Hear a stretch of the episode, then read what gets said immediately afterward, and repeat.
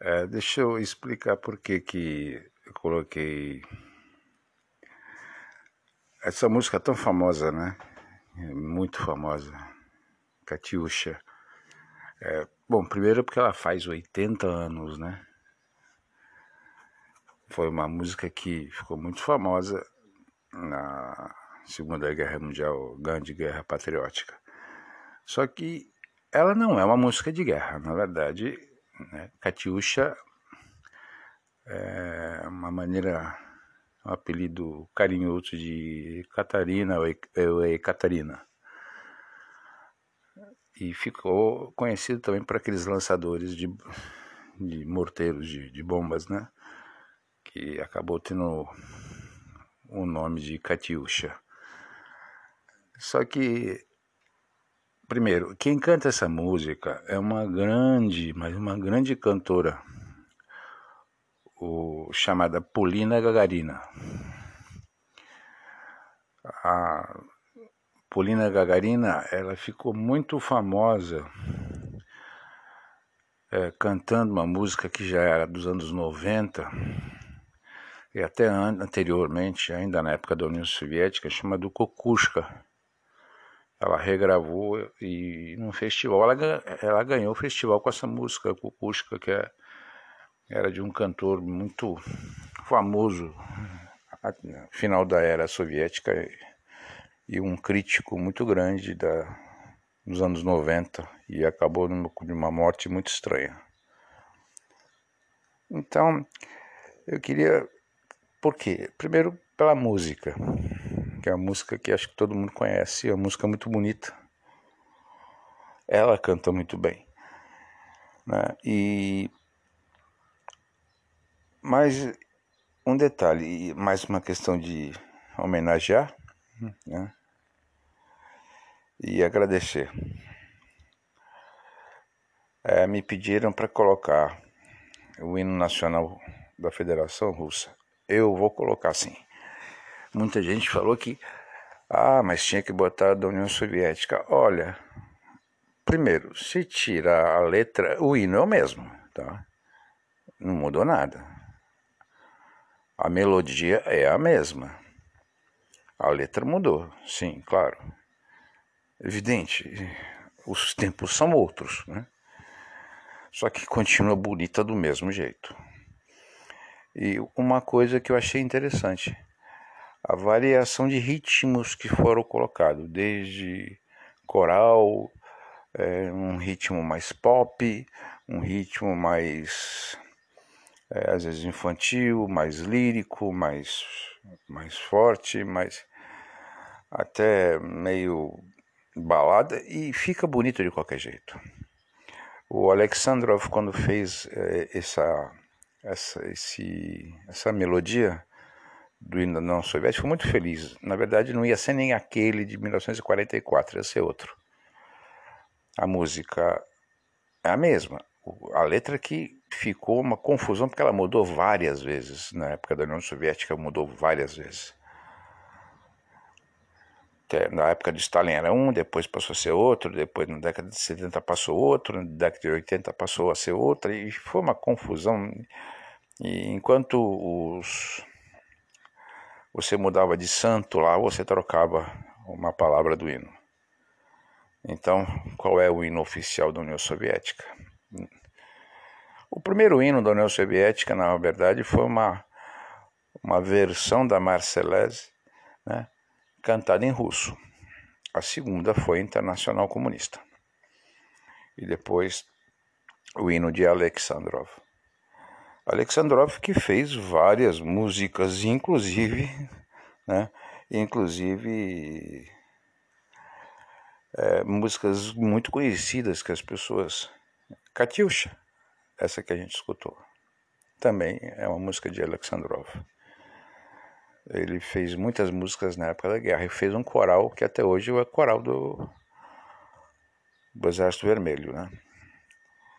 Então eu queria só nisso eh, tudo só para agradecer primeiro ao apoio que eu tenho recebido dos camaradas, dos amigos, dos companheiros lá da Federação Russa que tem me ajudado pra caramba.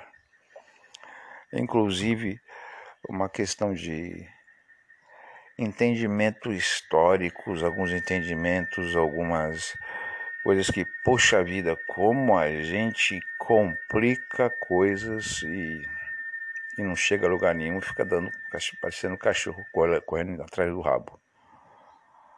Quanta desinformação que a gente tem histórica e dialética. Quanta. Que um disse isso, que outro falou aquilo. Olha, desinformação até hoje é, e foi usada até dentro dos, dos partidos. Todo mundo sabe que eu sou um comunista, que não vou deixar de ser. Eu sou marxista-leninista. Só que a visão do que é a construção do socialismo em 2021, quase 2022, a gente num estado desse protofascista louco e dividido, é, com, com ideologias, na verdade, que não são ideologias, que são aberrações, a gente tem que entender o seguinte: a gente tem que botar o pé no chão, ver o que é possível. Não é tirar cara ou coroa, nem duas pessoas que são fáceis da mesma moeda, nada disso. Está tudo errado. E terceira via. E todo mundo só pensa em eleição. Olha, política é uma coisa que faz diariamente, tá? Não vou me estender muito nesse assunto. Eu queria, por causa dessa música, agradecer muito, mas muito mesmo, aos camaradas da Rússia. Gente, que povo, viu? Que povo. Claro que é um. Aquilo não é um país, aquilo é um gigante, né? Só para você ter uma ideia, o fuso horário de Moscou. Não, a Rússia tem 11 fusos horários, tá? Para você ter uma ideia, 11 fusos horários. Se você pegar de Moscou a Vladivostok são seis horas de, de seis horas a mais. Seis horas a mais que Moscou. Se você fosse pegar pelo horário do Brasil, seria mais de 12 horas. 12 horas. É, é 12 horas, contando que não tem horário de verão, portanto pode ser 13. Hein?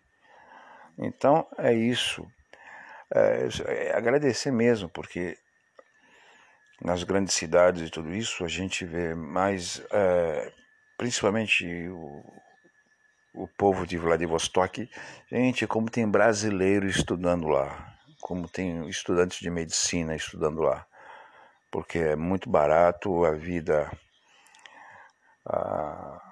as acomodações são baratas e tudo isso. Como tem gente, como tem estudantes brasileiros estudando lá. E ali é o mar, da, é mar do Japão, né? É perto da China. é outra realidade, é uma Rússia que. Mas, então, quer dizer, todo, toda essa ajuda, inclusive informação diária que mandaram, e, e não é informação de, do dia a dia, não, porque isso é fácil de você pegar os canais de televisão de lá e assistir e ficar achar que está informado, como a Rede Globo acha que te informa e você acaba achando que está informado. Também tem essas coisas lá, tá muito longe de, de alguma coisa plausível, como todo mundo lá fala. Bom, a gente tirou Boris Yeltsin, acabou colocando um outro czar, né? E é verdade, hein? E é verdade. Não fique pensando, o Putin é muito esperto, é muito inteligente, tudo isso, mas nada mais é do que um czar. É. Agora, essa questão de governo forte, é evidente que eles gostam, mas tudo tem um limite, hein? Tudo tem um limite. As críticas são enormes. Uma pessoa que praticamente desaparece durante meses mas eu aqui não estou para falar mal, estou falando do povo, entendeu? Estou falando do povo. Um povo que sofreu pra caramba, que foi porrada atrás de porrada, que passou por momentos dificílimos, de momentos extremamente também é, latentes e revolucionários e mudança. Talvez o país que mais tenha sentido o século XX foi a Rússia, a União Soviética, a Rússia, tanto faz. Porque ela experimentou de tudo. De tudo. Impressionante. Vamos pensar. Desde antes da Revolução mesmo, desde 1905 até, uh, vamos dizer, 2000, 2001, 99, 2001, tudo você possa imaginar aconteceu naquele país. Né? E tira hino, e bota hino, e muda hino, e até mesmo quando o Yeltsin proíbe o hino da União Soviética e tira, e o povo fica sem uma identidade até voltar o hino de Alexandrov, mas sem a letra, depois bota uma outra letra, mas ficou uma letra bonita, bem bonita. Então, isso tudo mostra, por exemplo, é, como é, é dinâmico é, essas mudanças e como uma coisa vem quer destruir a outra, que destrói a outra, que destrói a outra, e quando se acerta você nem sabe se acertou porque já mudou. Esse é o problema que nós estamos tendo agora. Só que nós estamos estagnados.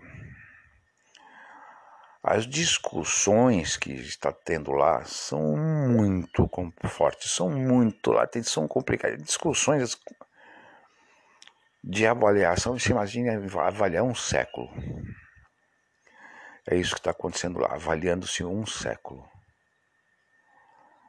Isso é interessante demais. Né? O papel do, do, do, no começo do século XX, depois a, as, as pré-revoluções, as, a Revolução, o papel de, de, de, de Lenin, de outros, outro, e não vou falar o nome de todo mundo, mas de Trotsky, de Stalin, de, de Molotov, de Kalinin, de Beria, de... Nossa, tenta... Então fazer, bom, e ele? E vamos, vamos, vamos, vamos separar o joio do trigo e vamos colocar cada um no seu lugar. Só que aquela coisa, mas isso é passado. Sim, a gente tem que organizar essa questão do passado para construir agora no futuro. E isso está correto. Eles não têm que construir o passado, simplesmente avaliar os erros e acertos, mas construir o futuro. Eu acho que é um bom sinal, um bom caminho para a gente começar a pensar em fazer a mesma coisa. Vamos avaliar? Vamos. Só que isso não vai mudar nada. Uma avaliação, uma avaliação. O que tem de bom se aproveita. O que não tem de bom, que fique para a história. Mas o que foi de bom pode ser aproveitado ou atualizado para o presente. Então, eu queria simplesmente agradecer mais uma vez o apoio que eu continuo tendo. E dizer que eu vou colocar depois, como me pediram, e eu vou colocar o, o hino da, da Federação Russa, porque eu posso até botar os dois da União Soviética da Federação Russa. A única diferença é que um sempre é, em, é aquela coisa militar e marcial, que eu acho até desnecessário, não precisa ser assim. Um hino nacional não precisa ter uma questão marcial e militar. Pode ser uma música que tem às vezes uma coisa mais forte e às vezes mais suave. Não tem problema nenhum. Inclusive, hinos nacionais são coisas que representam. Também não representam tanta coisa assim. O que representa o que você constrói de de evolução, uma coisa que, que fica. Hinos ajudam, bandeiras ajudam, tudo isso ajuda, tudo isso ajuda. Mas a construção de uma sociedade mais justa, uma sociedade que tenha uma, uma base dialética científica, que, que saiba que o socialismo é, é a coisa mais concreta de fato não é progressista, não é desenvolvimentista, assim, é socialismo. É você integrar o povo à produção do seu próprio país, a que ele tenha a, acesso aos meios de produção e só que isso tem que ser explicado, colocado, é beabá, é ABC, entendeu? É igual a fazer uma criança aprender uma, a criança aprender a andar. Ela vai tomar vários tombos até um dia que ela fica de pé e anda. Mas mesmo assim, de vez em quando tropeça e cai. Então, só para agradecer, mais uma vez, foi um áudio sem muita questão de. E muito obrigado para to, todos os camaradas, eh, estou falando em português aqui. Uh, e a gente vai depois é pensar em fazer até mesmo tentar fazer uma, uma transmissão ao mesmo tempo com alguns camaradas que estão lá, que alguns falam português, outros não, para a gente ver algumas ideias, fazer algumas análises, trocar algumas ideias, porque acho que análise de conjuntura cai, enche o saco. Mas trocar ideias, experiências, isso é muito interessante. Então, como dizem os russos, dobre ultra, quer dizer, boa manhã, né? E Пока. До свидания.